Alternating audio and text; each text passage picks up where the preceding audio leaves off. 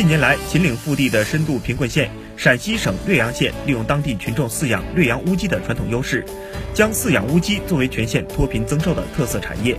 坚持生态放养、自食虫草、原粮喂养、适度规模的养殖模式，从保种选育、孵化扩繁、规模养殖、加工销售等方面打造全产业链体系。推动产业快速发展和贫困户增收脱贫。目前，略阳县建成两种扩繁场二十六家，为乌鸡养殖户提供种源支撑。全县饲养乌鸡近二百万只，让贫困户与龙头企业、合作社等新型经营主体深度合作，带动全县贫困户稳定脱贫增收。